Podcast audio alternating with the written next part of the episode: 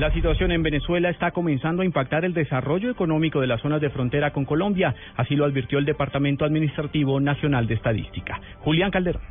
El Departamento Administrativo Nacional de Estadística, DANE, indicó que en el primer mes del año Cúcuta registró una tasa de desocupación de 14,5%, aunque es una notable reducción frente al dato de enero de 2014, cuando el desempleo se ubicó en 16,7%, sigue siendo la ciudad con el desempleo más alto del país. El subdirector del DANE, Diego Silva, afirmó que entre muchos factores, la situación venezolana en zona de frontera tiene mucho que ver. Posiblemente, en, este, en los últimos días estamos analizando una situación coyuntural. En todos los ámbitos estamos viendo lo que sucede, pero lo que vemos en la frontera es estructural. Cúcuta ha estado en esos niveles, en los más altos del país en los últimos 12, 14 periodos. En la capital del norte de Santander, la tasa general de participación en enero fue de 63,5% y la tasa de ocupación se ubicó en 54,2%. Julián Calderón, Blue Radio.